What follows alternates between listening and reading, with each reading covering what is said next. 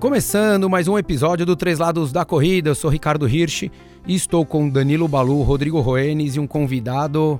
Digamos, acho que não dava para ter um convidado com maior peso do que esse. É, o maior peso É não. isso que eu ia falar, ele não é de peso. Não, pelo perfil, peso leve. É, peso pena.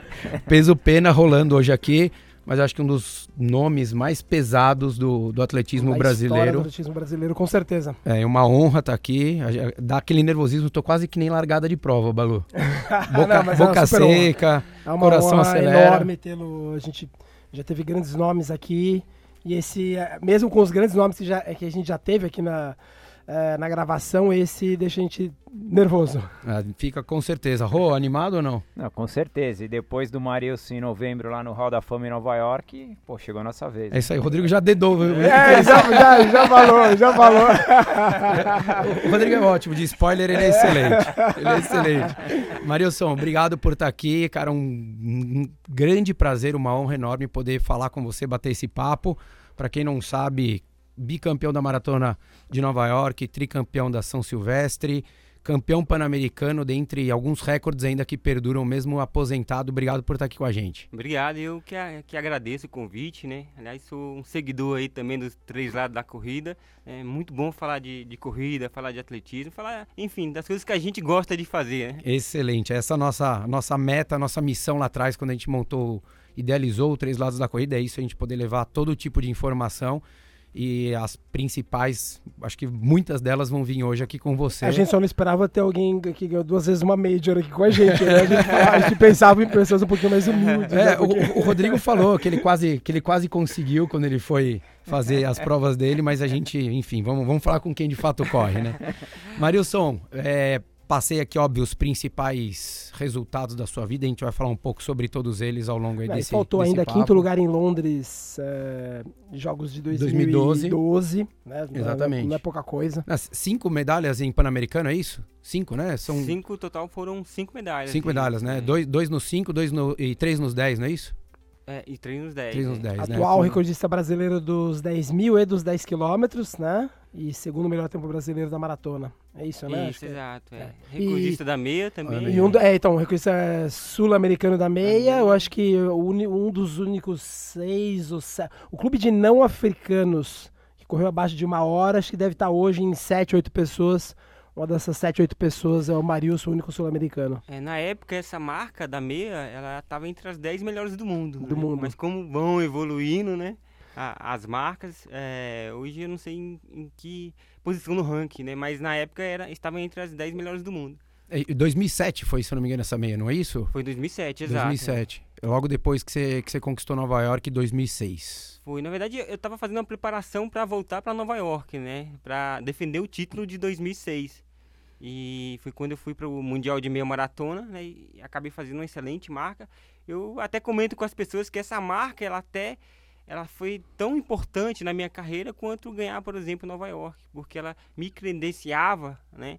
A, a fazer uma, uma boa maratona, né? É, inclusive eu era respeitado mais pela marca da meia do que pela vitória de Nova York, né? Então foi uma marca muito importante é, na minha carreira. É, porque a gente fala muito, né? Da, da- Não, até hoje, quando os, os comentaristas gringos que eu, que eu acompanho, quando falam de, quando estão falando da, da- de meia maratona e fala do clube abaixo de uma hora, que ele é repleto de africanos, mas sempre vem à tona, ah, e os únicos Santos, não africanos, é, os únicos não africanos a correrem abaixo de uma, de uma hora é fulano, fulano, fulano dos Santos, né? É- é um clube super restrito, é fantástico. É, e a gente fala muito aqui, né, Marilson, que até pensando no- em Tóquio, que vai ter agora esse ano as Olimpíadas, que as provas grandes, como você ganhou Nova York, ou o próprio Londres, que você ficou em quinto lugar é, nos Jogos Olímpicos, é, o tempo ele não quer dizer muita coisa. O importante, de fato, é, é, é quem vai chegar lá na frente, né? Que foi até o que aconteceu em Nova York.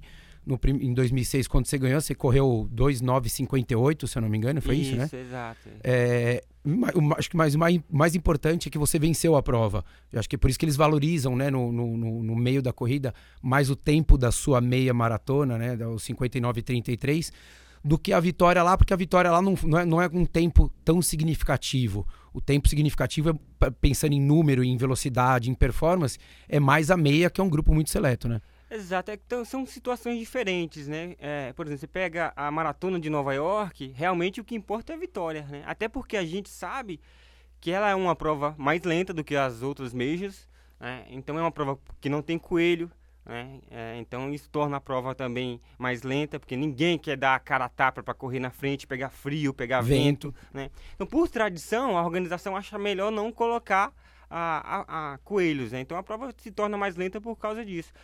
Agora, a, por outro lado, as marcas também individuais são importantes, porque são elas que te que, credencia o atleta a entrar numa, numa major, por exemplo, né? Então, eu só consegui entrar numa maratona dessa porque eu tinha marca. Então, para você ter acesso a essas grandes maratonas, você tem que ter marcas, né? Porque senão você não é convidado, você não entra naquele hall ali seleto de, de atletas de elite. Então, as duas coisas são importantes, né? E, e aí a gente procura também... É, em determinada época, ou determinada situação, obter uma marca boa justamente por isso, né? Para poder ter acesso a essas grandes a esses grandes eventos, as grandes maratonas. Né? Como é que como é que funciona Nova York? Até a gente aproveita quem vai fazer Nova York esse ano, já aproveita pega umas dicas aqui com você.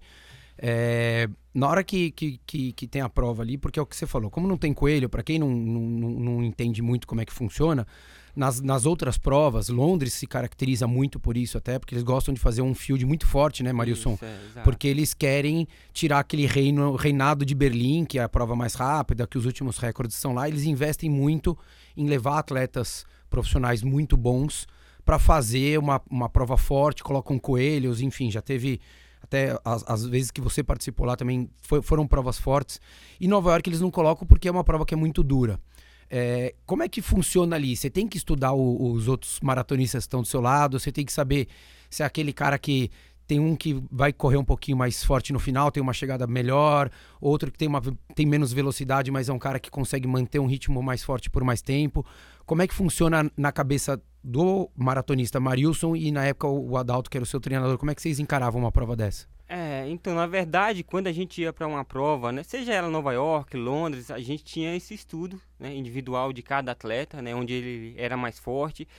E dentro da, né, da minha cabeça, assim, eu tinha as estratégias já, né? A, a, a, a gente montava algumas estratégias para que no decorrer da prova a gente não fosse pego de surpresa, né? Então, por exemplo, ah, na prova aconteceu isso. Ah, não, eu estou preparado para isso. A gente sabia que podia acontecer, né? É, então a gente ia montando algumas estratégias, né? E fora isso, eu tinha a minha própria estratégia pessoal, né, de corrida, já conhecendo os adversários também, né? Então, por exemplo, eu sabia que no final eu teria que chegar mais, né, ah, assim, o menos acompanhado possível, né, para ter uma boa colocação. Então a intenção era deixar a prova mais forte, da metade. É, e vai dando final. umas provocadas ali no então caminho? Vai dando, vai dando umas, uns então, estímulos diferentes? Isso depende muito de quem está na prova, porque Nova York, por exemplo, os anos que eu corri, foi forte leque, assim, forte leque o tempo todo, né? Porque é, tinha um corredor, é, o Hendrik Ramala, sul-africano, que ele era típico em fazer isso, né? Então, quando ele estava na prova, a gente já sabia que ia ter isso, que ia ter essas situações, e realmente acontecia. Então, um dos anos que eu ganhei foi mais ou menos isso, né? Depois de, de vários vai e vem, né? Mudanças de, de ritmo, ah, eu decidi sair na hora que eles mudaram né? e ninguém acompanhou, porque era um momento que eles achavam que iam, que iam diminuir. Né? Então, assim, a gente vai montando as estratégias conhecendo os adversários também, né? Para tentar obter um bom resultado. Você acha que você aprendeu isso um pouco também fazendo os 10 mil na pista? Porque os 10 mil não dá pra gente pensar muito no Brasil, porque no Brasil você era muito soberano, né? Então você, você tinha a prova muito na sua mão quando você ia fazer. Você falava, beleza, vou correr aqui no meu ritmo. Você sabia que, assim, se, se você não caísse, não passasse mal, não tivesse doente, você ia ganhar a prova. Mas quando você ia já para um Pan-Americano ou participava de alguma prova um pouquinho é. internacional, o 10 mil exige uma certa estratégia. Essas provas são muito estratégicas, né? Você pega um 10 mil de pista, inclusive os dois pan-americanos que eu perdi foi né, devido até ter adotado assim algumas estratégias de certa forma até errada, né? Porque como eu te disse, eu nunca fui um atleta rápido de final, né? Então eu sabia que eu teria que chegar na última volta sozinho. Né? Então, muitas vezes, até aqui em competições nacionais mesmo, por exemplo, a gente teve ocasiões de troféu Brasil, que é, o Hudson, né, que era um atleta extremamente veloz, que veio de provas mais curtas, correndo 800 e 1500 metros, ele subiu de prova e foi fazer os 5 mil. E nessa época eu já estava fazendo maratona. né? Então, imaginem é, um atleta mais lento competir com um atleta mais rápido, uma prova de 5 mil. Atual recordista sul-americano de 1.500 e da milha. Exato. Então, era um atleta muito rápido, né? Então, assim, eu tinha que montar uma estratégia de alguma forma para tentar fugir dele o tempo todo, né? Então, a gente vai aprendendo isso no dia a dia mesmo, né? Conforme vai competindo, né? E uma vez, uma vez eu perdi, né? Porque eu não consegui fugir. E a outra vez eu ganhei porque eu consegui fugir nos três... É, depois dos 3 mil metros, né? Faltava 2 quilômetros. É, então, assim, são estratégias. Você tem que adotar estratégias é, nesse sentido para tentar é, sair com a vitória, né? É, uma, uma situação desse tipo foi a, a, da Olimpíada que aconteceu com, com o Bekele, né? E com o corredor de 1500 também, o... Ergue Rouge. Ergue Rouge. Né? Então, o Bekele tinha que ter adotado uma estratégia diferente. Embora ele, ele soubesse que ele era um atleta muito veloz, né? O, o, mas o, o era muito mais veloz que ele, ele era de provas curtas, né? E ele ficou deixando para a última volta, confiando no final. Ah, no decorrer da prova, eu estava assistindo essa prova, eu falei, ó, perdeu a prova. Porque ele teria que ter né, Feito, tentado ter tido uma é, atitude é ali um pouquinho antes, né? É, teria que ter tomado uma atitude. Né? Então, essas estratégias a gente vai conhecendo os adversários e vai estipulando também no, no decorrer do, da nossa carreira. E isso é treinável, né, Marilson? Assim, é você treinava isso ali, né? Eu lembro. Treinava, era. Porque não adianta você chegar lá na prova e só querer aprender na prova, porque senão você vai tomar na cabeça 35 vezes para um dia só é, acertar. Não, né? não. Você se prepara para essa situação, né? Eu citei aqui o momento de Nova York, que era uma prova, né, com muito vai e vem, muita mudança de ritmo, né? Então eu me preparava para isso também. Dentro dos treinamentos, a gente adotava estratégias dentro do treinamento para que é, para que eu pudesse suportar isso lá na hora da prova, né? Então a gente vai se preparando também. Me tira uma dúvida eh, pessoal, é, voltando um pouquinho para a meia maratona, para o seu recorde sul-americano da meia maratona, quebrando uma hora. É, você falou da, que era uma preparação para Nova York. Quando, quando você foi para a prova, você sabia que estava tava pronto para fazer um temporal daquele? Você, você chegou com essa confiança, falou, hoje dá, você, tava, você, você vinha nessa pegada? Pra meia maratona? Pra meia, pra... Quando você, não, pra meia maratona, quando você fez o, o recorde, você, você, entrou sabendo que dava para fazer um, um super tempo? Não, eu esperava fazer um, um super tempo, assim, mais na casa de uma hora, uma zero zero, né? Mas como a prova foi totalmente atípica, né? Eu me encaixei ali na, na, no grupo, né? Inclusive, no decorrer da prova, eu, por, até certo momento eu achava que eu não ia nem suportar, né? Que eu não ia nem terminar a prova. Né? Então, tão forte que Tão forte que foi a prova do início ao final. Eu acho que não teve um mundial de meia que teve que foi tão forte, né, inicialmente assim, né, pelo menos nas duas na, na nessa o, o quanto parte. era tão forte? Você lembra mais ou menos o ritmo? Não, eu não só lembro. Só pra ter uma ideia, eu fui quebrando meus recordes de 5, de 10, de 12, de 15, entendeu? Numa prova de meia. Então, é. assim, era uma coisa, era um ritmo absurdo. Né? Então, quando eu, e eu tava até esperando uma quebra no final, não. Eu não vou suportar, vou quebrar, vai dar um a 0 0 alguma coisa. Né? E a minha intenção era quebrar o recorde brasileiro, né? Que era do Eduardo Nascimento, 10040. Né? E eu fiz 59 e. E 33, acho, né? Tirou mais, mais um minuto, né? Então, então foi assim, foi uma coisa absurda que até eu fiquei surpreendido, entendeu? No dia. Colheu, col... Ah, desculpa, ah. Assim, colheu frutos de um treinamento, eu acho que de uma... De um treinamento e, e da coragem no dia, porque poucos iam ter essa Nova coragem. York te deu é. essa coragem? Deu, deu. Você ter vencido 2006, de Exato, falar assim, dá deu, pra eu... É, o fato de estar tá ali naquele grupo, né, então, de, de, ter vencido Nova York, né, com os atletas renomados, né, com, com tergar na prova e tal, você vai criando coragem, né, então, eu, quando eu fui correr essa meia maratona, você vai pro tudo ou nada, né, então... Ah, eu fui para tentar. O, na verdade, o tempo ele foi consequência, né? Porque eu fui para tentar uma boa colocação. Né? Infelizmente, eu cheguei na sétima é, colocação, e, correndo 59. Né? É, e, e, e, saber, e saber que você vai, vai, vai tentar um bom resultado você se coloca ali com o grupo, porque você tá com o grupo é muito diferente, né, Marilson, do que você tá sozinho dando a cara ali. Você tendo que lutar para colocar o ritmo, você lutar contra o vento. Não, é, é diferente. Na hora que você tá com o grupo é. ali, parece que você economiza uns 5% e ganha uns 3 segundos, né? Ah, é, você olha pro lado e fala, meu, se esse cara aguenta, também acho que dá pra ir junto. Que aguentar, né? aguentar. Na verdade, assim, não é só questão de economia também, é questão de você se impor, né, e você é, sentir que é capaz, né? é meio que mentalmente também. Né? Não, eu tô aqui porque eu posso, porque eu treinei para isso também. Né? Então acontece muito isso. Não, o, o Maurício falou que o que até credenciou ele para primeira Nova York é, e aonde surgiu o convite da organização.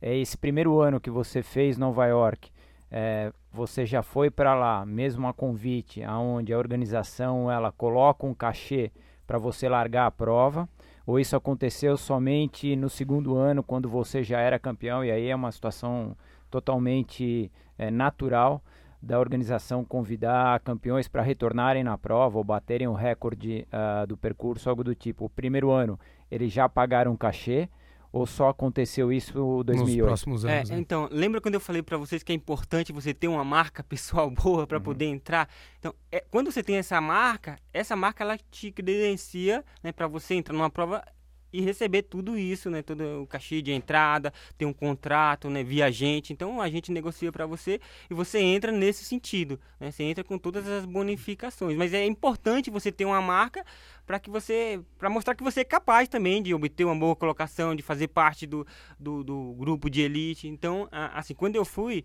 é, eu já tinha corrido 2 e 8 na maratona de Chicago, né? Para aquela época, 2 e 8 é, era uma marca ainda boa. Né? Era uma marca que, que, que dava um, um credenciamento até para ganhar a prova realmente, né? E foi o que aconteceu. Então, quando eu fui para Nova York, eu já tive algum, algum contrato já assinado com algumas ah, algumas bonificações, né? o que muda, óbvio, na hora que ganha, assim como hoje, se a gente for pensar um BQL que ganhou esse ano, a maratona, o Kipchoge, tá falando de ícones, mas todos esses que, que, que acabam brilhando numa prova, né, Marilson? É. Daí o circuito mundial inteiro olha para ele é. e fala, pô, eu quero o nome desse cara correndo aqui a minha prova. É, na verdade, assim, é, falar um pouco desses bastidores de prova, né? Quando é, tem uma, um grande evento desse, é, uma maratona de Chicago, maratona de Nova York, maratona de Berlim, né, de Londres, as majors em geral, todos os organizadores das outras provas, né, eles estão lá né? porque eles querem é, é, ter os melhores atletas na prova deles também. Então assim que funciona. Eu ah, muita gente me pergunta por que você não correu Berlim, né? Eu fiquei muito preso em Nova York, é Londres, né? E aí era uma questão financeira mesmo, porque eram era as, as, as provas que pagavam mais, né? Que, que é, onde eu poderia ter lucrar um pouco, né? Com relação a isso. Então, é por isso que eu fiquei muito preso. Nova York, Londres. Quando a gente vê a prova de Londres, né? muitas vezes com field lá, é, até mais forte do que uma Olimpíada, uma prova olímpica, é justamente por causa disso, porque eles, é, eles trazem os melhores atletas, mas eles bancam isso também. Né? Então, muitas vezes, é, é, não é assim segredo nenhum se eu disser para vocês que é, um atleta que ele é recordista mundial, ele ganha até mais do que a própria premiação, premiação, da maratona. Né? Então... E, e, é o, e é o que caminha, né? Londres fazia muito isso, né? Teve ano que teve Bekele, Haile, é, Mofara, né? Acho que 2013, que foi acho que quando ele, Mofara. se eu não me engano, que ele, que ele estreou, já tinha. É, é, enfim, era um era, grande, era um field assim que você olhava assim, faz, você tinha um 10, 12 que você fala. Faz mais de 5 anos que quando você pega o, né, os atletas na Maratona de Londres, é um negócio horroroso, assim, você é. fala assim, gente, é. vamos, vamos, vamos colocar todo mundo junto na mesma van aqui. Eles fazem questão, Exato. né, de ter os melhores atletas, então eles pegam lá o campeão mundial, o campeão olímpico, o recordista da distância, o campeão de Nova York, o campeão e de Chicago. E agora eles vêm fazendo isso no masculino e no feminino, né? É no incrível, feminino, incrível. incrível. feminino também Não, você é. pega ali É os... a maratona é a maratona mais forte, sem dúvida nenhuma. Né? Exato. É, não, não, tem como. É, é, acaba disso, né? e, e, e, envolve muito, né? Porque tem marcas que patrocinam, tem empresas, enfim, tem. É, é, o público começa a desejar mais, né? Berlim carrega, já sempre foi uma prova muito é, rápida, e, mas e, carrega isso, e, né? E se a gente for pensar bem, é, chama muita atenção, né? Porque quem não já está de olho, por exemplo, nesse confronto que a gente vai ter em Londres agora, né? É isso, pra quem não sabe, Bekele, né, e, e, Bekele, o, e o Kipchoge. Kipchoge. Então já tá todo mundo de olho, o mundo tá voltado, né? Então, é, é assim, ao mesmo tempo eles têm um retorno disso também, né? É, que vai, vai, ser, vai ser em abril, e lembrando que em abril também a Nike agora tá com um projeto muito bacana para vocês que queiram fazer a sua primeira meia maratona. Agora em abril tem um projeto com um coach virtual. Entra lá no NRC para você ter algumas informações e se você quiser, pode entrar também no nike.com/react você tem ali todas as informações, pode fazer um cadastro para você ter dicas de treinadores, dicas de nutricionistas, onde você vai ter o acompanhamento com treino, com tudo, umas coisas muito legais para te levar a completar a primeira meia maratona, ou se você já fez e está meio parado voltando, entra nesse projeto aí, tem muita coisa bacana. Agora, falando de meia, Marilson, como é que dá uma dica para essa galera que vai, vai quer fazer essa primeira meia ou até, lógico, né, no, na sua visão, quem já fez, para tentar melhorar um pouquinho? Como é que, que, que você acha que que precisa uma meia maratona. A gente já fez alguns episódios aqui falando disso, né? De Isso, treinamento, é né, Balu? é que o Rodrigo tem a tática que ele fala que você tem que sair o mais rápido possível para abrir a maior vantagem eu- eu- pros- eu- pro, pro pessoal eu que vem quero aproveitar e perguntar pro Marilson o que que eu faço pra fazer abaixo de uma hora. Pega a bike e vai na descida. Tenta na próxima encarnação. Como, Fala como lá. se corre 21 km, é, Marilson? Fala pra gente. Conta o segredo. Olha, eu acho que pra quem nunca fez, né? Acho que a primeira dica é, é- é- é aproveitar essa daí, né? Desse treinamento virtual aí que a Nike vai disponibilizar aí. É bacana. Pra quem nunca correu, é, é uma hora aí de, de poder é, Aprender. acrescentar, aprender mais com os treinamentos, né? Porque a gente, por incrível que pareça, tem muita gente ainda que não tem esse acesso a treinamento, a planilha, né? Às vezes quer correr por correr e não tem nenhum acompanhamento, né? Então isso é, é bacana. Mas em geral, para quem quer fazer uma meia, é essa dica de sempre, né? Tem que ter feito provas mais curtas, já tem que ter uma, uma bagagem, né? Isso vale para maratona também. Ó, a, gente, a gente não pagou pra ele falar É, não, não tá que tem que melhorar. não. É, não tá combinado que a não. gente Não, bate muito mas nessa mas- tecla. mas que não tem, tem, que melhorar é, nos não tem- 5, tem que melhorar nos 10, Tem pra que depois cansar, você pensar. Entre aspas, cansar de fazer 10 antes de, Tem de que cansar, é 21. mais ou menos isso. Você só vai melhorar as marcas dessas grandes distâncias se você tiver marcas boas nas, nas distâncias menores. Não, não tem outro segredo. Né? Então, ah, eu, por exemplo, quando eu fui correr meia maratona, eu já tinha corrido muitos, muitas provas de 5 mil, de 10 quilômetros, né? Ah, de 15. A gente vai aumentando essas distâncias progressivamente, né? Ah, embora a prova de meia maratona seja uma prova longa, de mais de uma hora, né? Pra ele que não vai ser, né? Ele apontou pra mim, tá? Não foi pro Rodrigo, não. Mas é isso, o caminho é esse, é, é se preparar, tem que estar rápido, tem que estar veloz, tem que estar resistente, é claro, mas você tem que ter também aí a velocidade aliada aos seus treinamentos. E né, uma pra consistência no evoluir. treinamento, né, Marilson? Isso é uma coisa. verdade é a gente. A gente. A gente, na realidade, a gente põe muita regra aqui, né, Balu? Mas assim, não é que a regra que a gente sabe tudo, não. É. Eu acho que é o, é o quanto a gente já apanhou na vida, assim como você, no, né, de, tanto de treinamento. ou- É, é- é você mostrar que a pessoa precisa ter aquela rotina acontecendo. Não adianta ela fazer uma semana boa, uma semana que treina pouco, daí a outra ela não treina, daí a outra ela treina não, bem. essa- E ela compensa, E tenta compe- compensa, né? compensar É, porque não não, compensa. essa regularidade ela é fundamental para quem quer evoluir, né? Se você não tiver essa regularidade, é impossível evoluir. Né? E a gente fala, ah, tem atleta que quer correr e ele quer fazer tantos quilômetros né, por semana. que- Então ele se preocupa muito com o volume de treinamento, né? Ah, a mesma coisa acontece na maratona. Ah, para maratona eu tenho que fazer, tem que seguir só o volume e tal, não sei o quê.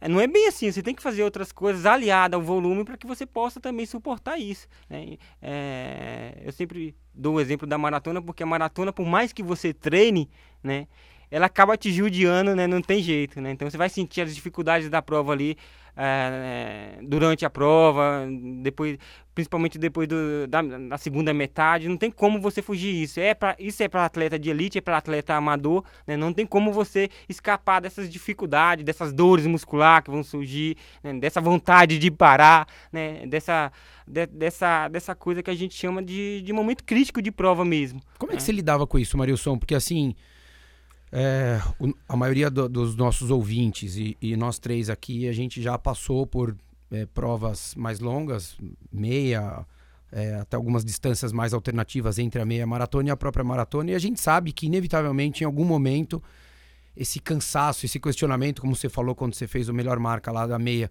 será que eu vou conseguir ou não vou? Começa a doer, é uma dor que a gente, você fala onde dói, você fala é, é, nesses dois metros quadrados aqui, da cabeça até o pé, né, de cima a baixo, não é um, é, não é, ah, não, tá doendo a panturrilha, não, você fala, tá doendo a perna inteira, às vezes dói até o peito, porque você fala, não, né, começa a ficar ofegante, você, você tem momentos ali com mais dificuldade.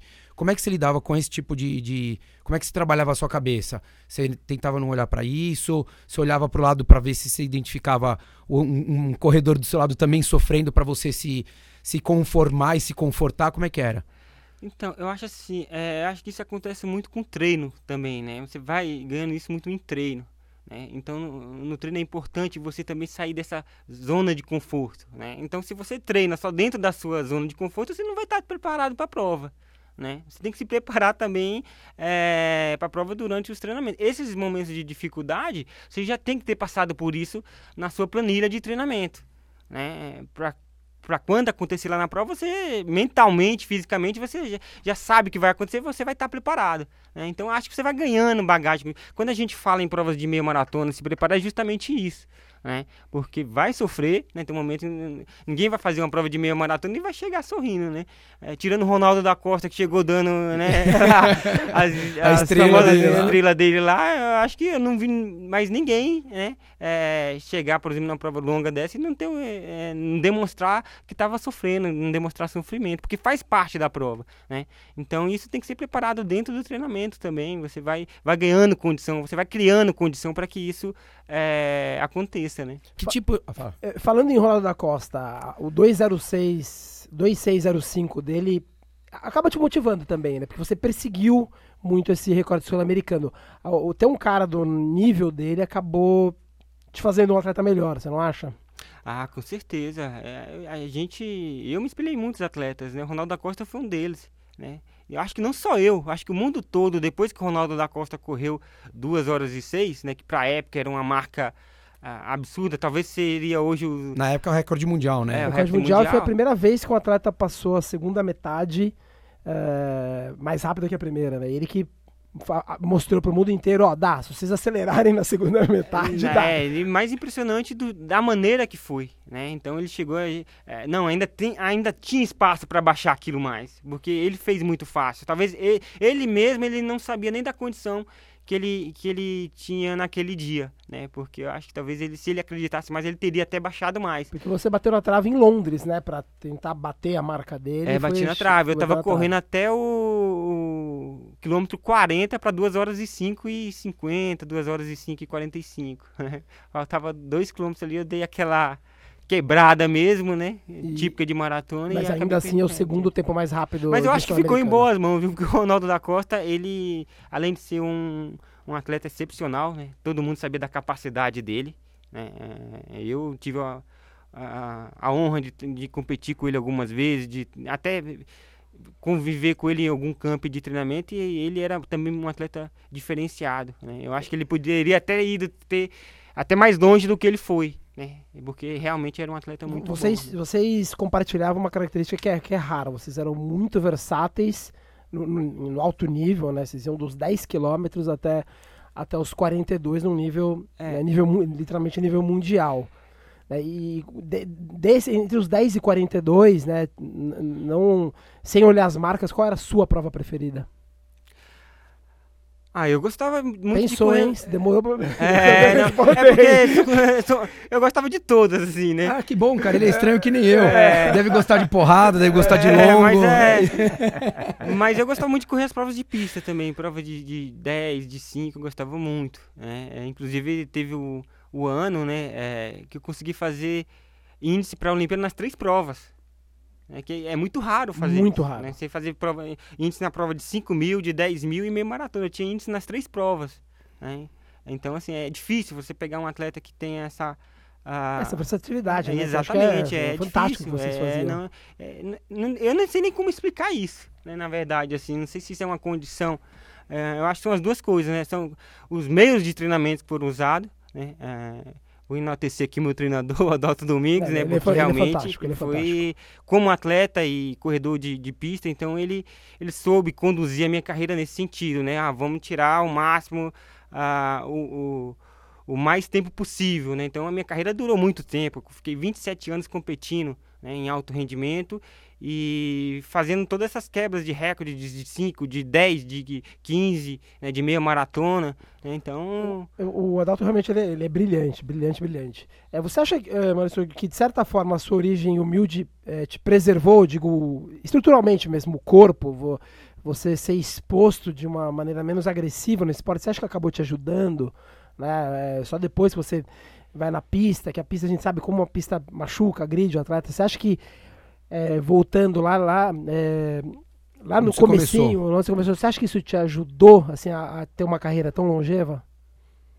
Com certeza ajudou. Eu, ah, só para exemplo, assim, quando eu comecei, eu comecei correndo descalço. Exato. Né? Então eu tinha 12 anos de idade e eu tinha uma vida muito ativa. Né? Então, aquela criança que brincava na rua, jogava futebol, é, jogava vôlei na rua, né? jogava, corria aquelas brincadeiras de criança. Né? Então, tudo isso é, fez com que eu criasse essa predisposição né, para a corrida. É, é, é, o que a gente não encontra hoje mais nas crianças, no, nos adolescentes que chegam para treinamento. Né? Então eles estão cada vez mais sedentários e aí é difícil você, de, você desenvolver isso. Né? Ah, a gente fala muito de africano, Uh, por que, que, tem tantos africanos correndo hoje em, em, alto é, rendimento, é, esse né? é o meu ponto, e porque os, os, africanos eles têm muito disso, é, né? crianças ativas, descalças em terrenos irregulares. E um dos poucos países que, né, que mantém isso é, são esses países africanos, né? Então eles é, moram em aldeia, vão para a escola andando, caminhando, né? E, e, os outros países estão perdendo um pouco mais disso, inclusive a gente, né? Então é, é cada vez mais difícil descobrir um atleta aí de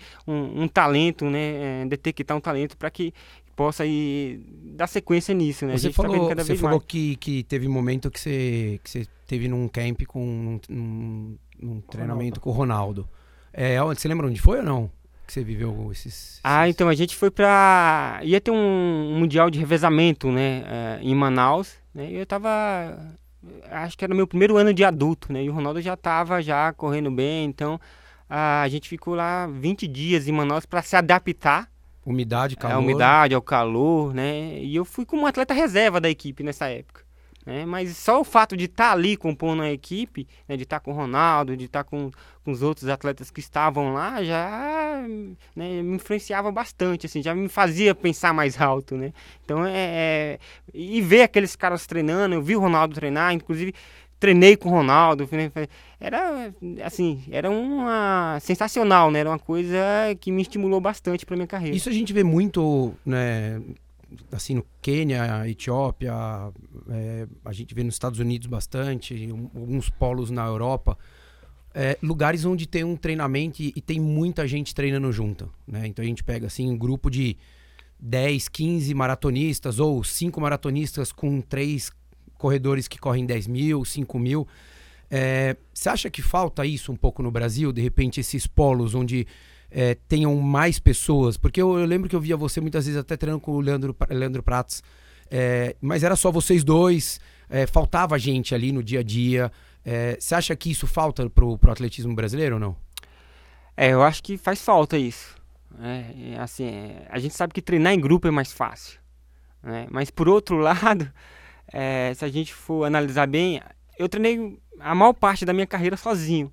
Né? Então, por exemplo, quando eu ia competir uma prova de maratona que eu ficava sozinho, eu já não tinha, eu já não tinha essa dificuldade. Eu sabia correr sozinho. Né? Eu sabia é, manter o ritmo sozinho, ter aquelas dificuldades de pegar vento na frente. Então, tem um lado ruim e um lado bom dessa história. Né? Mas. Teria que ter um equilíbrio aí, você acha? Que, que de repente um treinar algumas é... vezes uma boa parte sozinho para você né, saber tirar força é, de algum eu lugar? Eu acho que o grande, o grande é, é, acho que a grande contribuição disso é o fator motivacional. Né? Quando você está treinando em grupo, né? isso serve não só para atleta de alto rendimento, mas para amador também. Né? Você pega um amador para ele ficar treinando sozinho e você manter ele é difícil. Né? Agora, se ele está no grupo, um grupo mais ou menos como, que corre como ele, né? ele se mantém é, é, motivado a treinar, né? então vai treinar, vai, vai fazer a planilha, né? vai cumprindo, um vai dando incentivo para o outro. Né?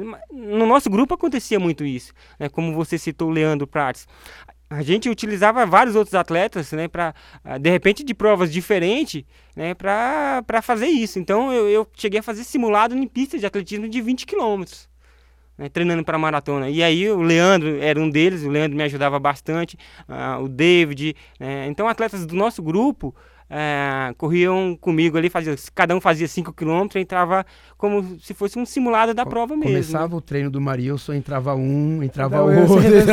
Não, cheguei, é, não, eu cheguei a usar num treino, a gente usou seis atletas. Né? Assim, não, não... Você vê pelo porte físico, lembra muito o Anderson não, Silva, não, né? É... Que...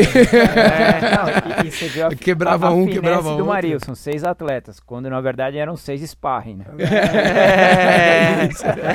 não, mas, não, mas brincadeiras à parte, mas é, não é que não virava uma competição, era uma ajuda, não, né? era uma ajuda, ajuda é, cada um virava, para tentar é. tirar o melhor de todos, inclusive, porque todos, é. eles entravam para te ajudar, mas é, você é, também eu, ajudava eu, eles. É, mas eu acho que nesse caso eles estavam muito mais para me ajudar do que, né? Porque sabiam que eu, eu precisava e, e eu não tinha esse, eu não encontrava isso aqui no Brasil. por exemplo. Eu ia competir uma prova, ah, era uma época que eu estava correndo muito sozinho, né? Então eu estava num nível que dificilmente eu tinha, eu tinha um ou outro ali que conseguia correr, mas a maior parte era sozinho. Então para eu ter essa essa igualdade que eu ia ter lá na prova lá fora, a gente criava essa condição né, de ter mais atletas correndo junto, né, para que pudesse ali é, dar o um melhor no treinamento. E eles acabavam contribuindo muito mais é, para o meu treinamento do que para eles mesmos. Né? Muitas vezes eles deixavam até de fazer que legal ver essa ajuda, é, né? é certo treinamento para me ajudar nesse É, sentido. essa- Maria, essa- a, a- a época que é, você ainda estava como profissional, as provas aqui no Brasil, você pegou uma época que ainda as premiações eram boas, é, tanto em provas de 10 quilômetros quanto meia maratona principalmente, ou até considerando a maratona de São Paulo. E de pelo menos ah, 10 anos para cá, a gente vê que as premiações diminuíram em praticamente provas curtas e provas longas e a gente não vê ah, um nível técnico forte nas provas no Brasil. Você acha que eh, essa condição ah, de uma premiação mais baixa, alguns organizadores às vezes convidam um atleta, mas eh, nessa condição de, de nem ter premiação, você acha que isso contribui para que os principais atletas do país eh, não apareçam ou até desanimem de continuar a carreira no atletismo? É, isso é uma. É, é difícil, assim, né, pra gente, pra quem é atleta hoje em dia, porque o atleta geralmente ele não tem uma- um patrocinador fixo. Né? Muitos deles eles vivem de corrida. né? Então, por exemplo, como que você vai se dedicar a- ao seu treinamento se você não tem é, como se sustentar? né? Então, muitos atletas eles têm que correr um final de semana ou no outro, né? Às vezes a, a gente até fala é prejudicial, né? É impossível se preparar para uma grande prova, né? Por, por exemplo, uma São Silvestre, que é a nossa maior prova aqui no, no, no país, ah, desse jeito, porque ele precisa estar correndo quase que todo final de semana para se manter. Na realidade, né, você, na treina, rotina. você treina menos e compete mais, compete né? mais. Então ele não, ele não tem um clube, né? Ele não, não consegue é, é, se manter treinando, só treinando, né? Sem competir, porque ele não vai conseguir. Né? Então ele começa a competir cada vez mais, e aí é o que você disse, as provas pagando cada vez menos, né? É, muitas provas que pagavam já não estão pagando mais também, e ele não consegue se manter, e isso ah, começa a desmotivar mesmo. Né? Então tem muitos atletas que estão até procurando outras coisas já para fazerem, né? deixando o atletismo, porque é, chega a uma certa idade que ele tem que escolher né? na vida dele. Né? Eu vou viver disso ou vou viver daquilo? Né? Quando eles veem que o atletismo, a corrida de rua, eles não conseguem sobreviver disso, eles vão ter que caçar outro caminho, infelizmente. Né? É, você falou ali do, do, do lado do profissional que ele acaba fazendo muita prova. E a gente vê o crescimento, a gente fala muito aqui com, com relação ao crescimento do número de provas que tem no país, até para o próprio amador. E a gente vê que em muitos momentos é, são, eles querem fazer constantemente provas. Né? E eu e o Balu, como treinadores, a gente fica, às vezes, de mãos meio atadas, sendo o, o- cara chato que tem que ficar segurando, porque a gente eu fala, ia pô, falar exatamente isso. A gente, a gente vira o Não que a gente não seja, mas a gente não, vira é, mais chato. fica mais chato. então, que a gente fala, pô, calma, né? Não, não é momento de fazer uma prova ainda, É. segura um pouquinho, porque você tem que dar uma segurada naquela semana pré-prova, daí você faz a prova, daí a semana seguinte você tem que recuperar. E a gente bate muito nessa tecla que o, o que acaba acontecendo é que se você fica numa, num- numa zona muito mais é, perigosa de você, por exemplo, se machucar, porque você está sempre colocando o seu corpo Exato. à prova. É, e é um medo que o amador tem, e eu acho que o profissional deve ter maior É. ainda de se lesionar. Como é que você. Se você eu queria que você falasse se você teve alguma lesão muito grave e como é que você fazia para lidar no dia a dia com essa coisa de tentar prevenir, tentar antecipar algumas coisas com relação a esse tipo de É, problema. não, isso que você falou é interessante, né? É, todo atleta, né, que, que não tem uma periodização, né, uma planilha, que não tem um objetivo focado, que começa a competir todo ele corre um risco muito grande de se lesionar, sem dúvida nenhuma, né? É, então, eu acho que um dos grandes sucessos da minha carreira foi esse. né? Então, eu tinha essa periodização, essa organização de treinamento, né, os meus objetivos, né? Então, eu cheguei a correr muitas provas, ah, ah, fazendo um trabalho específico, não específico, né? Trabalho geral, de base, né? Porque eu sabia que meu objetivo estava lá na frente. Né? E é coisa que os atletas não pensam hoje, né? Eles querem competir, eles querem estar no específico o ano todo, né? Você coloca um trabalho diferenciado uh, da corrida, um trabalho funcional, um trabalho de força, o atleta não quer fazer também, né? Ele quer sempre estar tá competindo. Só quer correr, né? Só quer correr, né? E isso é, gera mesmo um alto índice de, de lesões, né? A Você teve vê... alguma lesão grave assim ou não? Eu já tive no final de carreira, né? Mas eu acho que muito pouco. Né? Talvez por causa disso, de todo esse planejamento né, que eu tive com, com é, o Adalto. calcânio, com... né? Que você, no final da carreira, o que mais pegava você era o calcânio, não era o tendão... Foi panturrilha. Foi panturrilha, Foi, é, panturrilha. Eu tive uma lesão de grau 3 na panturrilha, mas já estava já no, no, no, finzinho. no final de carreira. Já, né? Mas eu me lesionei muito pouco. Se você, se a gente for ver 27 anos de, de treinamento, né? treinando em alto rendimento, né? É, de manhã à tarde, né? É, eu tive muito pouca lesão. Né? Então eu fui um felizado por vários fatores, né? Seja esse da, de organizacional, de planilha, né? de, de periodização correta, né? de, de não ser é, esse atleta, vamos dizer, fominha de querer competir.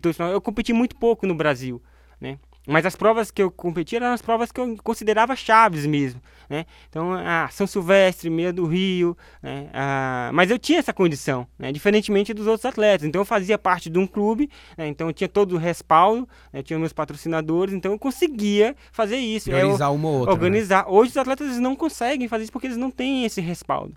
Né? Então é difícil mesmo, é uma condição é, assim difícil. A gente critica, eu também né, sou crítico nesse sentido de de falar com os atletas não correrem todo final de semana, porque realmente é prejudicial, a gente sabe disso, né? Muitos falam assim, ah, mas eu só vou treinar né, nessa é. competição. Não, você não vai treinar. corneta ali, é, né, você não vai treinar, vai despertar. você vai estar na competição, vai despertar lá o, né, o bichinho. O bichinho e você vai querer competir. Mas quando você vê o seu adversário passando, você não vai deixar ele, né? Você vai competir. Né? E isso vai gerando desgaste né, no decorrer da carreira. E aí quando você começa a se lesionar, né, é, geralmente é uma atrás da outra. Né? Porque você queimou etapas da sua preparação. É, daí tem que parar, zerar é, e aí começar. Tem que parar. Do, aí... do, do, do, início, não tem jeito. Então acho que até fica uma dica aí para quem a gente falou do, do pessoal que vai querer encarar sua meia maratona agora em abril. É, se não, não lembro o que eu falei no começo, é só acessar nike.com/react. Você entra lá, pega todas as informações que você precisa.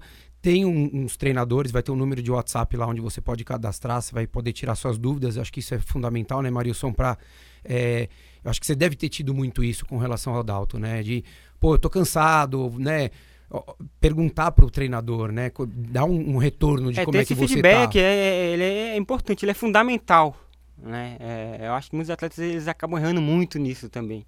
Né? Eles não passam esse retorno pro, pro para o técnico mesmo, né, para a pessoa que está o acompanhando. Ah, muitas vezes eu, né, durante meus treinos, eu falo, ah, Dalton, não estou legal, né? Apesar que eles já, já, já tinham observado, né? O Adalto era muito. Perceber, é, ele né? tinha um olho clínico para isso. É. Né? Então ele conseguia, na minha própria postura de corrida, né? É, devido aos 20 e poucos anos aí é, treinando com o Adalto, ele, ele já tinha essa percepção. O olho dele era muito clínico. Ele sabia quando eu estava sofrendo além do normal, né, quando é hora de abortar o treinamento. Então, não, vamos parar, porque já não está rendendo mais, já está fugindo daquilo que a gente é, preparou, daquilo que a gente quer. Né. Então ele tinha um olhar muito crítico é, A gente bate muito nessa tecla, né, Balu? Que o, todo treino ele tem um propósito. Seja ele para ser leve, não regenerativo, uma rodagem simples, ou quando você vai trabalhar intensidade. E, e a gente fala, você tem que trabalhar intensidade. Você colocar em números aqui fictícios, sei lá, você tem que ficar girando ali o quilômetro para 2,50 numa série que você estava fazendo.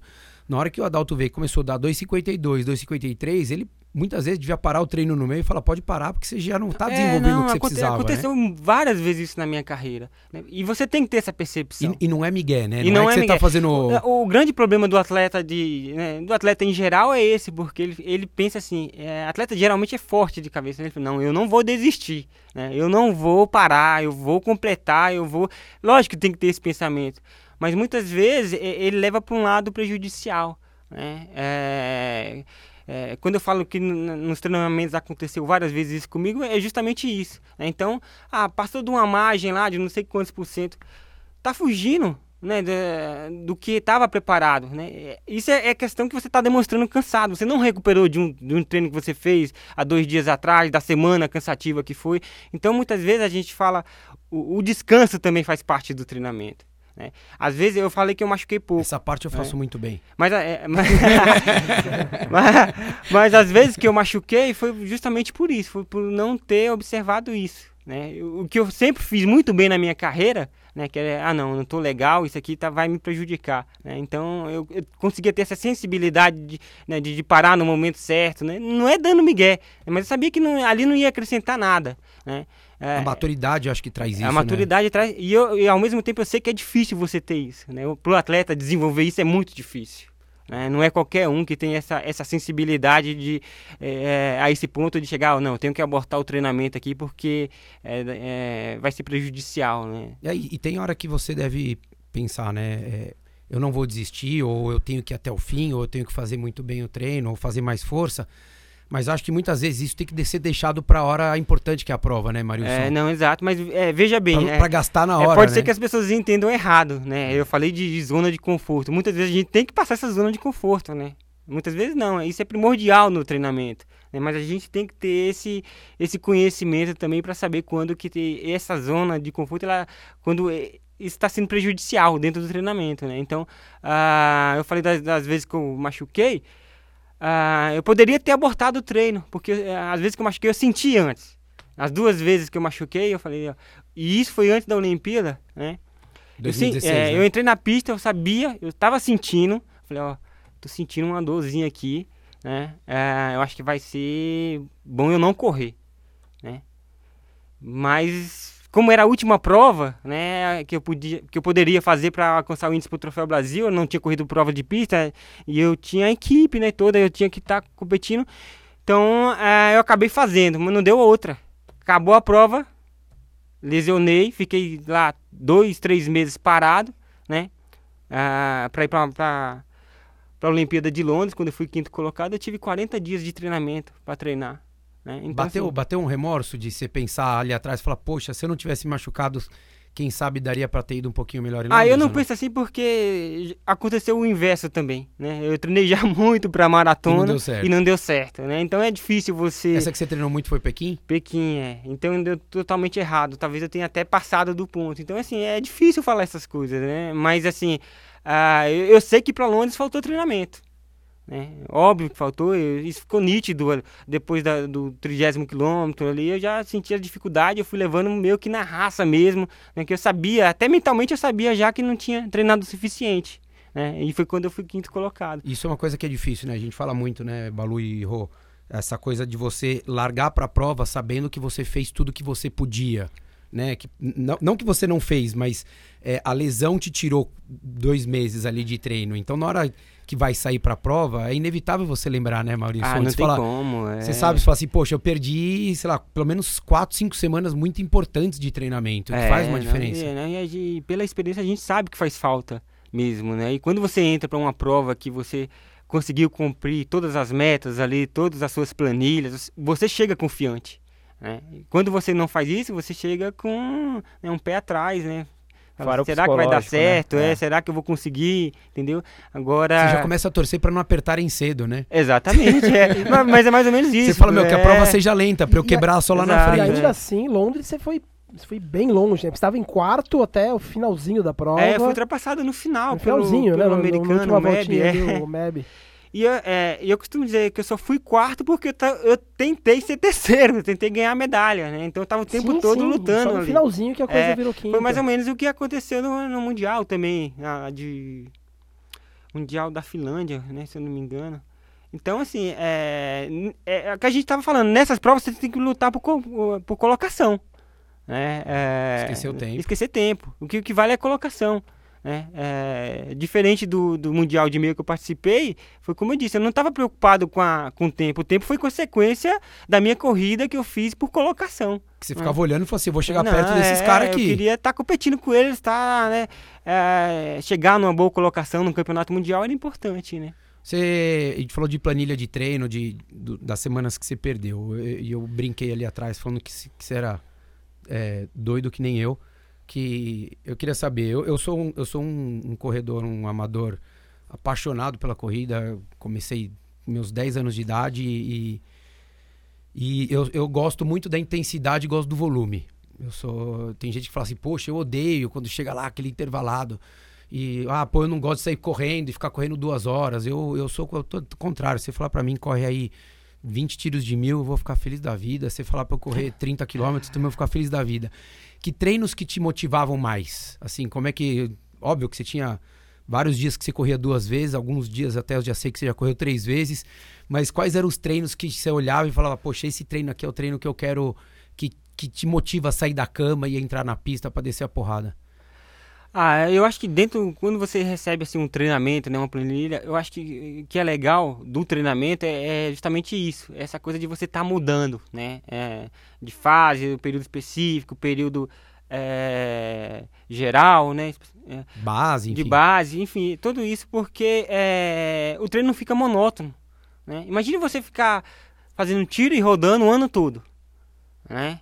É, fica muito chato, fica muito, fica monótono mesmo. Então eu, eu curtia muito quando eu estava saindo de um, de um período de treino, né, por exemplo, do período de base para ir para o período específico. Então essas mudanças, era, a gente contava os dias para chegar, né, porque a gente sabia que ia mudar o treino, né, o tipo de treinamento que a gente estava fazendo. Então eu gostava muito disso, né, mas em geral esses treinos mais longos, né, esses a gente chamava de apronto, né, quando a gente ia fazer um apronto de 8 km, 10 km na pista. Esses treinos eu gostava bastante de fazer porque ali era a minha casa, eu me sentia bem. Né? Mas os trabalhos mais curtos de tiro, não que eu não gostasse, mas eu tinha mais dificuldade. Né? Quando eu falo trabalhos mais curtos, imagine fazer tiro, por exemplo, de 200 metros. Né? Eu fazia tiro de 200 metros. Então esses... Mas não saia do bloco não, né? Não, não. eu já imaginei o Marilson preparado ali.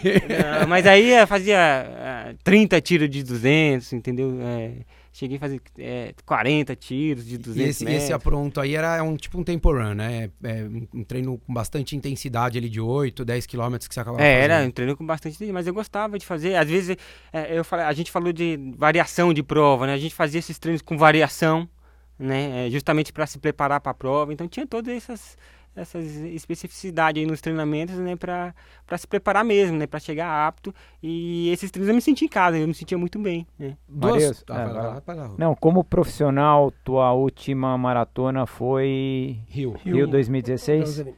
Depois é, foi a última e não mais. Você teve o Vanderlei, eu sei que depois que ele parou, ele teve convite até para já como é, obviamente, amador, correr a prova sem qualquer compromisso. Você teve convite de organização de prova para fazer alguma maratona, alguma major depois que você aposentou? é, eu já tive de Nova York, né? Mas assim, eu não quero fazer maratona agora não. Traumatizou, hein? É. Traumatizou. Não, porque assim, eu sei que a maratona existe né, treinamento. Eu fiquei 27 anos, né, como você mesmo disse, eu fiquei, teve, eu treinei três períodos, né, cheguei a experimentar três períodos de treinamento, né. Acho que a maioria dos atletas de alto rendimento, eles, eles, eles carregam isso depois, né, é, porque a gente é preparado é, para competir mesmo, né, para vencer. A gente, desde de, de, de novos, a gente é preparado para isso. E aí você perde isso de uma hora para outra. Né? Então, esse outro lado né, da corrida ainda não é, eu não consegui despertar isso em mim ainda, né? Falei, ah, vamos participar de uma maratona é, para curtir a prova. Eu ainda não tenho não, isso e, comigo, e, eu preciso que, criar e isso. o dia que despertar vai fazer a maratona para 2,15. É. não, não, mas o problema tá aí, né? O é problema cabeça, tá aí, é né, justamente, a cabeça ela, ela não entende isso ainda, né? Então, é. eu treino pouco hoje, né? Eu faço é, três, quatro dias por semana ali mas aí quando eu começo a treinar um pouquinho, eu vejo melhor. Aí já a cabeça já começa, nossa, será que se eu começar a fazer uns tirinhos aqui, né, eu for competir? É, aqui antes de, da gravação, gente, a gente estava conversando sobre treino, o Rodrigo tava gritando aqui que foi ele que mais treinou hoje. Você tá gravando cedo aqui, o Rodrigo falando, falando pra todo mundo, ah, foi eu que mais treinei, corri mais que o Marilson, mais que o Balu, mais que o Rich, tava aqui se gabando. É, que mais correu hoje. É, mas ele tem um objetivo, é correr a meia abaixo de uma hora. Não, é. Tem que fazer isso. E eu, eu, acho que eu tô no caminho. Hoje foi 15 quilômetros, com pace médio de 2,35, 2,40. Tá Por 500 metros.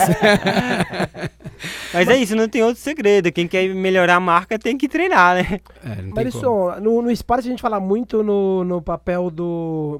na importância do é, do ídolo, né? Tem o role model, fugiu agora o termo. É, aquele, aquele atleta que né, serve de inspiração para os demais. Você falou do Ronaldo. Quem mais no atletismo brasileiro te inspirou? Falou, meu, eu quero correr igual esse cara, eu quero alcançar o que esse cara alcançou. Além do Ronaldo, que você viu até não só de inspiração, mas até como companheiro de seleção. Quem mais do atletismo brasileiro te, te ajudou, né? Te empurrou? Muita gente, assim, principalmente os corredores mais antigos. Quem, quem, é... quem seriam esses? Por exemplo, o Valdenor dos Santos, né, que foi um atleta a, segundo, chegou em segundo colocado na, na São Silvestre, por ser da minha região também, né, de onde eu comecei, do grupo lá onde eu comecei, em Brasília. Então, o próprio Adalto Domingues, né, então, é, pela história do Adalto, de, correndo pista, ser bicampeão pan-americano. É, os outros maratonistas também, o Eloy Schiller, né, é, Osmiro, então, todos esses atletas mais antigos aí, deu um respeito muito grande por eles, pela época que eles viveram, né, por, é, é, que eles tinham em mão né, naquela época para treinar. Ah, eu fico, às vezes, pensando se fosse hoje, né, com toda essa evolução de treinamento. É, eu tô falando, a gente está falando de 30 anos atrás, né? Tudo, de né? acessórios, né? de melhora Isso. de equipamentos, de profissionalismo. É, como que seriam esses atletas hoje em dia? Entendeu? Porque a gente sabe que a, a coisa mudou muito, evoluiu bastante. E esses, e esses atletas, eles treinavam na cara e na coragem, né? Então, é, eles iam fazer, por exemplo, um treino, um treino de longão, era água, né? E olha lá, geralmente quem parava para beber água era o atleta que não suportava, era o fraco da, da né? Você vê que a coisa evoluiu tanto em todas as áreas, né? É, e mesmo assim. A gente teve um papo com o José João da Silva e ele falou que nos longos dele. Não, é... Ele corria, era, ele fazia um soro, era soro físico, de é, caseiro, não, era é. açúcar, sal e água, eu, e ele corria, tomava sei, isso no, no, nos treinos longos. É, eu citei alguns atletas e acabei esquecendo do Zé João. Né? Mas o Zé João foi sensacional, foi um atleta fora do normal. da São né? Encontrei também. semana passada com o Diogo Gamboa, você deve conhecer, ele fala super, super bem de você e do Adalto. Ele falava exatamente isso do dos treinos longos, do Diogo Gamboa, marchador tal, treinador hoje, ele falava que nos longos não podia beber água. Por isso, não, se beber água, os caras vão montar em você, vão falar o fraco parou pra beber água. Não, eu mesmo, eu uh, até uh, os 20 e poucos anos eu não bebia nada. Eu ia fazer os treinos longos, treino para São Silvestre, eu não bebia água. Eu só bebia água quando eu parava. Então a gente não tinha ainda esse, esse conhecimento, essa coisa que foi ganhando com o passar do tempo, né? Então, é assim, todas as áreas melhoraram. Né? Então, desde a área nutricional, a gente está falando de material esportivo, né? Melhoraram bastante, né? Todos... Falando material, vamos lá. É... A gente vive hoje um, um, um, grande dilema que o mundo inteiro vive batendo, do mundo corredor vive batendo na tecla do ritmo, né? O tal do pace, ah, eu corro para tanto, eu corro para tanto, eu fiz o tiro para tanto, minha prova foi para tanto, tal. Qual, qual a importância que você dá hoje? Como é que você vê a ferramenta do GPS? Porque é, eu, eu gosto de falar que eu, eu oriento muitas pessoas para elas trabalharem muito na sensação de esforço. Né? Então, às vezes, aí você fica olhando o número ali, ah, eu tô para 4 por mil, eu tô 4,20, 4,15. Às vezes você pode meio que se limitar um pouquinho do que você poderia fazer se você não olhar e não prestar atenção no seu corpo. Como é que você vê a ferramenta do GPS hoje, Marilson? Olha, eu GPS eu vejo assim, é, geralmente atletas amadores eles usam mais, né? É, é, atletas de alto rendimento dificilmente eles usam GPS. Eles podem até usar, mas para ter essa para olhar depois às vezes para olhar né? depois para ver realmente quantos o, quilômetros foram feitos treinador olhar né, depois né, né? é para ver sei lá saber o volume de treinamento que foi feito mas é, atleta de elite em geral ele usa mais essa percepção de esforço mesmo né? É, é, difícil. Então, marcações, ele faz marcações. Tem mas, umas referências, as né? referências, no, no né? que ele corre. Ter... Porque o GPS, imagina assim, nenhum GPS é preciso. Vamos partir desse ponto primeiro. Né? Você pega para um atleta amador, talvez 5 segundos de diferença não seja nada. Né? Então ele pode funcionar. Ele não, ele pode ele... achar que não é nada, né? Mas é... a gente sabe Mas que você pega um atleta é, né? de alto rendimento, 5 segundos em cada quilômetro é, é uma variação muito grande. Essa variação, se você vai fazer, por exemplo, 30, 35 quilômetros, no final é uma distância considerável, entendeu? Então, eu por muitas vezes eu não usei GPS por causa disso. Eu usava mais para saber, para ter uma noção, né, mais ou menos de quantos quilômetros. Não que seja ruim, não é isso que eu tô falando não, pelo amor de Deus, é um pessoal não, não, não, né, que usa GPS, é né? Mas essa percepção de esforço ela é tão importante o quanto. Né? É que muitas vezes as pessoas elas, elas ficam muito frisadas no GPS e esquecem justamente essa percepção de esforço. Né? Então é, é, é de considerar. Né? A gente é, é dificilmente usava o GPS. Né? Era mais na, é. na percepção. O que, o que a gente né? fala muito, né? Que nem se falou dos 5 segundos, eu falei que o, às vezes o amador ele acha que é pouco, mas na realidade 5 segundos é muito para todo mundo, né? Porque eu dou muito esse exemplo que se você pegar qualquer pessoa que esteja treinando, do amador ou profissional, e ele faz uma série de, de mil, então, sei lá, fez oito tiros de, de mil metros, de um quilômetro. Você chegar pro atleta e falar assim para ele pro corredor, no último, falar assim, tira oito segundos, cinco segundos desse último tiro, ele não vai tirar. Agora você imagina sustentar isso durante 30 quilômetros. Ah, 5 segundos é uma quilômetro são, são dois corredores completamente diferentes. Exatamente, né? Não, é, completamente é, diferentes. É, você separa muito bem quem é assim. E daí a gente falou, você estava falando ali, né, de, com relação à, evolução que teve, tanto de treinamento, a gente falou do GPS e tem que falar da parte do tênis. Mudou muito, né, Marilson? Acho que do que. A gente não precisava falar de 20 anos para trás, a gente pode falar de 5, ah, 6 é, anos para cá. É, né, de, de praticamente Rio 2016 começou a ameaçar ter uma mudança no, no, no que tudo girou. É, como é que você vê essa coisa, essa repercussão tão grande aí de, de, de da World Athletics falar de, de do, do, dos tênis, é, daí o pessoal apoia que sim, apoia que não, protótipo para lá, protótipo para cá. O que, que, a gente pode esperar com relação ao assunto tênis para Sapporo, né? Vai ser nos Jogos Olímpicos de Tóquio. Então, isso já é uma tendência mundial, não, é, não tem como escapar disso, né? Essa, essa evolução, é, nos últimos anos, é, foi como você mesmo disse, ela é inevitável. Né? Como eu queria, na minha época, correr com o Nest. Poder fazer isso agora. Né? Eu tenho, eu, hoje eu vou carregar essa curiosidade pelo resto da vida. Né? Tá em tempo ainda, treina aí seis meses. Não tem. né? Porque, mas é, é, é, como eu te falei, são, são fases, né? A evolução é, é nas corridas é isso que vai acontecer sempre. É, não é né? só na corrida, como, né? Acho que todos os esportes. Em todos né? os esportes. A gente né? fala muito. É, então a gente está falando de tênis. Antigamente a gente usava um tênis baixo para correr a maratona porque era um tênis mais leve, né? Hoje, mesmo os tênis altos, né? Eles trazem essa leveza né? E elas te protegem mais do impacto, né? E, e respondem do mesmo jeito que o tênis mais baixo. Então, antigamente a gente usava tênis de diferentes perfis, né? O treino de, de o tênis rodagem, pra, de rodagem, rodagem era um, para competir era outro, né? Hoje não, hoje a gente encontra uh, tênis realmente uh, aptos para qualquer situação, né? É, coisa que a gente não encontrava antigamente.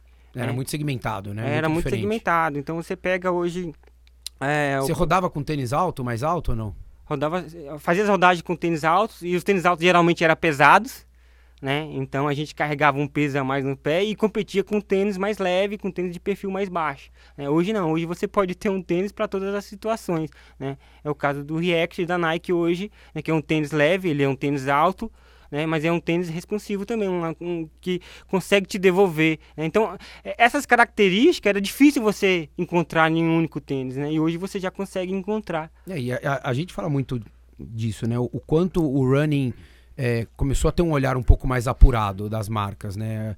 Acho que saiu daquela coisa de um, de um nicho para falar assim, poxa, é um mercado muito grande, um, um público consumidor absurdo mundialmente.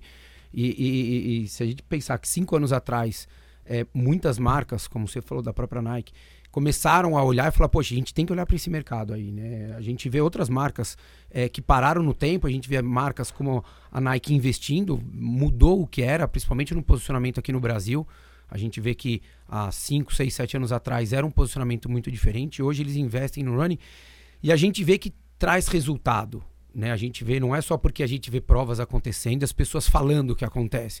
A gente vê que, que é, é, é, mais comum a gente ver as pessoas usando mais o tênis, que é o que você falou, né? Antes era assim, pô, eu vou fazer uma prova longa. Então, o cara treinava com tênis muito mais alto, ele tinha que ter essa diferenciação. E hoje ele consegue manter uma coisa muito mais comum, né, Marisa? Exato. É, é... E era engraçado isso, porque é... é difícil você fazer um treinamento com tênis diferenciado, mas é, muitas vezes você não está preocupado não é com rendimento, né? é com o fato, por exemplo, de você não ter que parar suas atividades, né? de não se lesionar. Né? Então, ah, esses treinos mais longos, por que, que a gente usava um tênis de perfil mais alto? Né? É, muitas vezes mais pesado, né? é, pelo simples fato de ter esse cuidado, né? De não querer se lesionar, de não querer é, se machucar, de, de ter uma recuperação mais rápida também. A gente fala de lesão, mas muitas vezes a, a, a escolha do tênis errada né? É, você pode demorar mais tempo para recuperar também, porque isso vai Você gerando. vai agredir mais o vai corpo, né? agredindo, vai gerando impacto na sua musculatura, né? então isso leva mais tempo, né, para ter essa adaptação da musculatura e para gerar esse retorno, né? E, e, aí a gente escolheu esses tênis mais altos. Hoje você já consegue ter, é, fazer esses treinos, né, com tênis mais leve e ter esse retorno, né? e ter uma recuperação mais rápida também, não ficar afastado das suas atividades, que é o que todo atleta busca, né? Ele procura dar sequência é, para ter essa melhora de desempenho. Então, é, e só tem um jeito, que é dando essa continuidade nos É treinamentos. isso aí, né? a continuidade no treinamento faz uma baita diferença. É, quando a gente agendou de, de falar com você, eu falei, poxa, deixa eu, deixa eu lembrar alguns, alguns tempos do Marilson. E, eu, e uma coisa que me chamou a atenção foi ver que você, praticamente em 10 anos, quando você ganhou a Universiade, né? é, você saiu de uma hora e três, mais ou menos, que é o que você tinha na meia, para em 2007 fazer o seu melhor tempo, que era 59 minutos. É, quatro minutos é uma eternidade numa meia maratona, mas é, é uma- sendo uma eternidade, é uma evolução absurda é, em 10 anos. Qual, qual a, a, a mensagem que você passa para aquele corredor que está ouvindo a gente? Eu tenho certeza que vão ter profissionais também ouvindo, mas você, como um cara extremamente experiente, respeitado, que mensagem que você passa para essas pessoas de falar assim acredite no processo, né? Assim, sabe? Eu, poxa, é, não desista tão fácil ou é, tenha ao seu lado alguém que possa te ajudar, porque a gente sabe que o processo da corrida, da evolução da corrida, ele é muito lento ao- aos olhos de quem está praticando. E quem está de fora normalmente fala, pô, mas você já evoluiu. O cara falou, pô, mas só 30 segundos. mas é- já é bastante. A gente sabe que isso vai acontecendo. Qual seria a mensagem que você passaria para essas pessoas? É, a mensagem é justamente essa, né? É assim, tem que ter persistência, não adianta, nada acontece na corrida a curto prazo, né? É, geralmente as pessoas quando elas começam a correr, elas têm um ganho, né, grande no- nos primeiros anos, falam, nossa, melhorei, sei lá, 3 minutos, 4 minutos, né? Só que agora eu não consigo melhorar, né? É justamente, se você sai de uma condição que praticamente você não fazia nada, você era sedentário, e você começa a treinar, esse salto é, é enorme, é muito grande mesmo, né? Essa evolução ela é, é é nítida, né?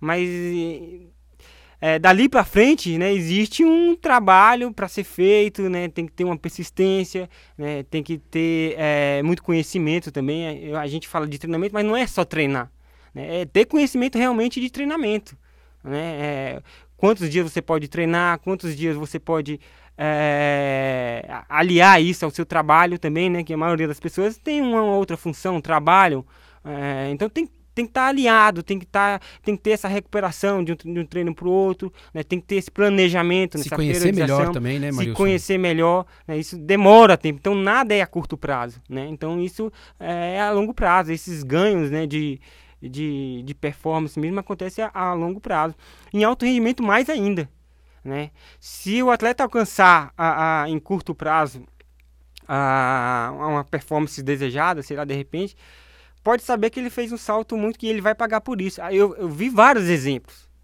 né? A gente viu vários, exemplos, vários atletas que surgiram muito rápido, mas da mesma forma eles foram eles Embora eh, rápido, né? foram rápidos, né? Eles eh, terminaram sua carreira de forma muito rápida. Então é, é importante dar sequência para que você tenha também essa longevidade. né? Não adianta você correr uma prova ou outra. No Brasil existiu vários atletas que fizeram aí, por exemplo, abaixo de 29, né? Mas vários também sumiram, né? Era para ter uma, uma carreira mais longeva, né? Então eles não tiveram devido a esse, esse talvez esse, essa queima de etapas de treinamento, né? Então é importante ter isso Fa- Falando também. em aposentadoria, hoje qual é o seu envolvimento com corrida? né? A gente tá aqui conversando sobre corrida e tudo mais.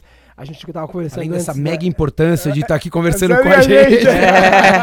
É. Isso daqui é E- um evento. E antes da gravação, você estava me falando ali que você, você, você assiste as provas, né, as majors, que você gosta de acompanhar, olhar, assistir Maratona de Chicago tudo mais. É, mas hoje, o que, que você. Né, Como tempo você consome, disse- né, a, consu- a corrida. Isso, é, é, ele consome, eu fiquei um pouco surpreso com isso, e, mas ao mesmo tempo você disse que né, não são muitos compromissos aqui por, aqui por São Paulo, né? Você que mora em Santo André, que é colado a São Paulo, para quem não conhece, não, pra quem não sabe. Mas hoje, qual é o. O que você faz hoje na corrida, agora aposentado das pistas? É, é assim, eu não me afastei totalmente das corridas, né? Então, eu participo de algumas provas amadoras, faço né, alguns eventos promocionais, né? E eu fico nessa também acompanhando os resultados dos corredores lá fora, né? É, o ano passado ah, eu fui para Nova York, convidado lá ah, pela organização, né? Entrou na- no Hall da Fama. No Hall da O Fama. primeiro brasileiro. Primeiro, é, então assim, é, eu ainda tô ainda a- a- agora curtindo mais essa, essa área, coisa que não acontecia, né? Então, por exemplo, eu fui para Nova York, ah, eu conheci um outro lado da prova que eu não conhecia, né? Que até então eu não conhecia, porque O evento em si, o né? evento em si, é toda a logística, tudo isso, né? Então era coisa que eu nem sabia que eu vi coisas que eu nem sabia que tinha, né? Porque a minha preocupação em Nova York era hotel, treinar, dormir, dormir. comer, competir para a prova, competir e ir embora. Né? Então, é, é- esse outro lado da maratona eu não conhecia. Né? Então, eu fui para alguns eventos lá da própria organização. Ó, vamos para um evento, eu vou te levar, vamos divulgar tal, isso, aquilo. Né? Então, fui pro, Que faz parte, é corrida, muito importante que- pra corrida isso, né, Marilson? é muito importante, coisa que a gente não faz aqui no Brasil. A gente tem que aprender muito com isso. Então, assim, eu conheci coisas é, totalmente novas, né? E eu vejo que a gente está, embora a gente tenha melhorado muito nessa parte de organização, a gente está muito aquém, né? É, é, se a gente for comparar com essas provas, porque eles fazem muito bem isso. Né? Eles divulgam muito bem, eles levam isso para as pessoas, né? a ponto de, de, de criar esse interesse nas pessoas em assistir a prova, Valorizar o né? atleta. E valorizar o atleta, né? Então, é, muita, as pessoas que vão correr lá fora falam, ah, no outro dia a gente vê um monte de gente com medalha tal. Tudo isso é uma cultura que foi criando através disso, né? Através desses, desses investimentos, dessas, é, dessas ações que são feitas lá, pré-prova e até mesmo pós-prova, que muitas vezes a gente não vê aqui. A gente não tem isso aqui. A gente só vê a prova acontecendo, acabou, né? Então, Mas a gente não, não tem um trabalho é, em torno disso. Né? Então, assim, é, eu, eu continuo convivendo com essas provas, né? Mas agora de um outro lado, de uma Lógico. maneira totalmente diferente. Pra terminar, Marilson, é, qual foi a. Umas, umas três, quatro perguntinhas aqui. Qual foi a prova que você fala assim, eu aprovo, ó, o momento da tua carreira que você fala assim, esse aqui fez tudo valer a pena? Ah, Nova York. Maratona de Nova York, não tenha, 2006. é, não tenha dúvida. Né? Assim, eu cheguei em Nova York ah, com a vontade de correr a prova, porque eu já tinha assistido né, pela TV aqui no Brasil algumas vezes e tinha visto o mexicano German Silva, inclusive que se tornou um amigão meu depois lá. né, todos os anos estava em Nova York também. Vencendo a prova, inclusive numa das provas que ele venceu, ele se perdeu lá no caminho, retornou, né? Então, eu achava a prova sensacional. Então, eu sempre tive vontade de correr, né? E pela altimetria da prova, tudo, eu sabia que a possibilidade que eu pudesse fazer uma boa prova lá era grande, né? Porque era Percurso duro, né? se- duro, se enquadrava mais ou menos nas minhas características, né? Então, é, eu falei, ah, essa prova ah, a gente vai ter que correr um dia, né? E a escolha foi proposital mesmo, né? Assim, ah, vamos para Nova York porque é uma das provas que eu posso me dar bem. E realmente foi isso que aconteceu, né? Então eu tenho assim um, uma e abriu portas para muitas outras, né? Então, assim, é... Nova York para mim foi a prova chave de todas, sem dúvida. Como é que é ter uma, uma esposa corredora que devia ficar puxando a sua orelha também pra você não deixar o treino de lado e Pois você é, puxando a orelha então, dela? eu tava num evento esses dias com ela, eu falei justamente isso, né? Eu tive a sorte de ter a Juliana do meu lado também, de atleta, porque entender a, a rotina de um atleta é só sendo um atleta também, porque é difícil entender. Você imagina uma, uma pessoa que passou anos né, da vida treinando, não, acordando, tomava café, ia treinar, voltava, almoçava, dormia de novo, voltava à tarde, treinava, voltava e dormia. Então, quantos anos eu fiquei fazendo a mesma coisa? E, É. e- e até com uma. a- até lá vocês tendo filhos no caminho, né? É, então, não, então assim, é uma rotina que não é toda pessoa que entende, né? E com razão, porque é uma rotina de certa forma até chata, né, para uma pessoa normal. Como que você vai conviver com isso, né, anos da sua vida? E ela como atleta, ela soube é, é, entender isso, né, é, me apoiar nesse sentido e muitas vezes abriu até mão da carreira dela, né, como atleta para poder me apoiar, a- até porque sabia que a- a a época que eu estava vivendo era, era melhor, né? É, eu tinha que aproveitar aquele momento. Então, muitas vezes ela deixava até de fazer as coisas dela, é, de ter esse foco mais voltado na carreira dela para ter esse foco voltado para minha carreira. Então ela me ajudou muito nisso. Né? Ela teve uma contribuição aí. Obrigado, Juliana. A gente agradece. Fundamental. Fundamental. É. Dele, a gente Por agradece. outro lado, eu fico pensando, ela perdeu uma, uma, também uma oportunidade tanto, porque a Juliana ela é uma atleta muito boa. Ela sempre foi. Ela teve um O Adalto costuma dizer que na pista ela era muito melhor do que eu. E realmente ela era na pista melhor do que eu. Né? É, tanto que é, os dois pan-americanos que ela ganhou, ela, ela demonstrou ela um é potencial. Atual brasile... é, recordista brasileira, né? Dos, dos, dos 1.500 metros, é. é. Ela, é, ela, fez esse processo também que eu fiz. 1.500, né? 5, né? É, 5. Ela chegou a experimentar 10, mas como ela, ela veio de prova mais curta, ela veio de provas de velocidade, então ela fez 400 metros, né? Então ela fez 400 até provas de 10 mil. Então ela, fez, ela foi uma, uma atleta versátil também, né? Vamos dizer assim. Ela teve isso também com ela. Legal. Agora, para terminar, é, a gente sabe que tem muitos momentos e muitas pessoas importantes que, que, que te ajudaram aí. É, a gente. Eu, eu lembro certinho quando eu vi o, o Vanderlei em 2004 sendo abraçado por aquele cara muito querido por todos os brasileiros. É, você lembra o, como é que foi a sua reação quando você viu aquilo ou não? Eu lembro. Eu tava assistindo em casa, na hora que aconteceu, é, pra mim não tava acontecendo, sabe? Primeiro é uma coisa de erro de imagem, alguma coisa desse tipo. Porque eu, é, foi um olhar rápido, eu virei pra TV e né, já desviei o foco, já tava olhando outra coisa. Quando eu voltei, sabe? Quando você vê a pessoa no chão, eu falei, não, está acontecendo mesmo, é verdade. Não dava para acreditar que nenhuma Olimpíada estava acontecendo aquilo. Né? É, infelizmente, né? É uma coisa que. Eu acho que é como você disse, todos os brasileiros aí não tem como é, ter boas, bons ter boas lembranças com relação, com relação a, isso, é, com relação a essa pessoa, né? Tirou, realmente tirou a possibilidade ali do, do Vanderlei de, de lutar por uma, por, pela medalha de ouro, né? É. Recentemente, para terminar aqui a última, na, nessa segunda-feira dessa semana eu revi a, a maratona da, dos Jogos Olímpicos 2016. É, e você foi, acho que até o 24, mais ou menos, ali junto com o grupo total. E a gente, eu vi, já com um olhar um pouquinho mais é, frio, né, por saber como é que tinha sido a prova. E a gente viu ali o, o Galen Rupp fazendo uma prova incrível, né? Ele já tinha corrido os 10 mil, foi medalhista nos 10, foi bronze na, na maratona. Mas eu, eu, a gente viu o Kipchoge, ele já, já dando ordem para todo mundo ali do grupo. Então, muitas vezes ele apontava para os outros kenianos e daí falava para abrir, daí deixava o Galen Rupp sozinho dando de frente no vento. Como é que foi para você encarar esse, esse, 2016? De você falar, pô, eu não tô chegando como eu poderia, mas vai ser o grande encerramento da minha vida numa Olimpíada no país que eu represento e tá com, com, com esse com, com o cara que, que hoje é o maior nome da, da maratona mundial? Então, a, a princípio, assim, a ideia era, era realmente me despedir, né, mas tentar fazer uma boa prova. Né? Então, eu me preparei, fui para altitude, fiz aqui. Talvez eu tenha errado ali em questão de, de adaptação, feito algumas coisas no final né, que acabou me prejudicando. Mas, assim, foi uma, uma prova, sem dúvida nenhuma, sensacional, né? É, eu acho que o fato do, do Kipchoge estar na prova, a gente já sabia que ia ser uma prova muito difícil. Ele ainda não tinha feito tudo o que ele fez, mas pelas características dele, né, de ser um atleta de, de ter feito mais ou menos o mesmo caminho que a gente já conhece dos grandes campeões, né, do, do Haile, do, do próprio Poltergar, a gente já sabia que ele ia ser um atleta quase que imbatível, e foi o que aconteceu.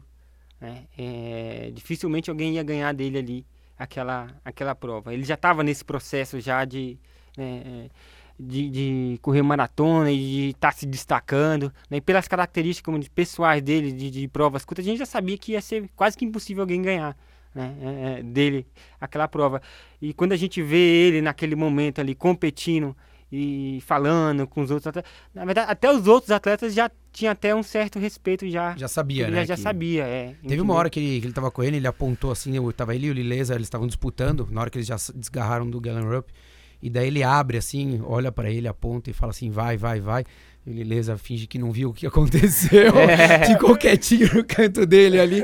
Daí na hora ele já voltou, já to, pegou a, a, ali a, a a trajetória que ele tinha que manter ali na faixa vermelha, que no Rio era vermelha, já abriu um sorrisinho no rosto, assim, acho que era 36, alguma coisa assim, 37, daí acho que naquela hora ele já falou, meu, tá em casa, eu já coloquei no bolso, agora é só, só curtir até a linha de chegada, mas foi uma prova incrível.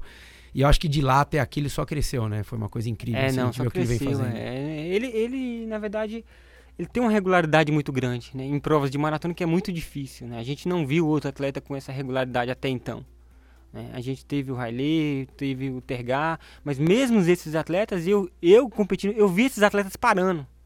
né? Então eu, eu competi Londres eu vi o Riley parando na minha frente. E o Riley era recordista da distância.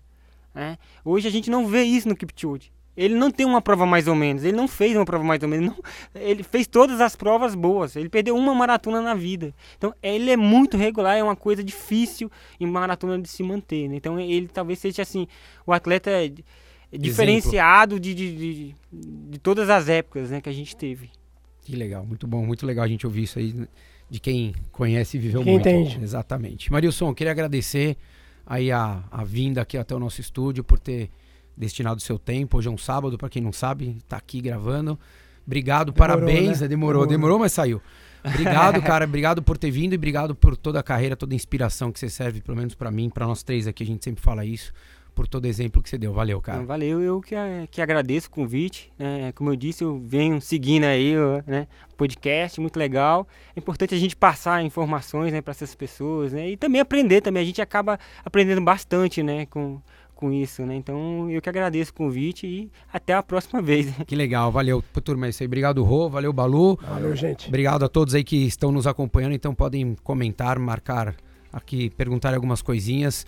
O Marilson não vai responder porque a gente não vai ficar enchendo ele depois do- desse tempo todo aqui já bateram papo, mas a gente responde por ele e depois a gente pergunta se tá tudo ok. Tá bom? Valeu, galera. Abraço. Valeu.